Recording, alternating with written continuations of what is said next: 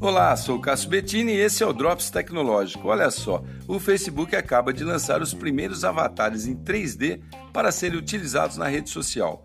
Um ano atrás, eles já haviam criado avatares em 2D para testar a resposta dos usuários e parece que deu certo. Agora as pessoas poderão utilizar essas imagens animadas e em tridimensão.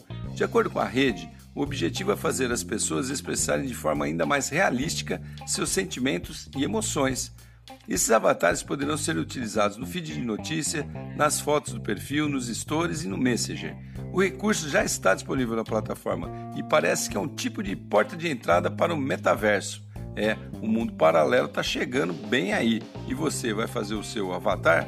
Sou Cássio Bettini compartilhando temas sobre tecnologia, inovação e comportamento. Até o próximo.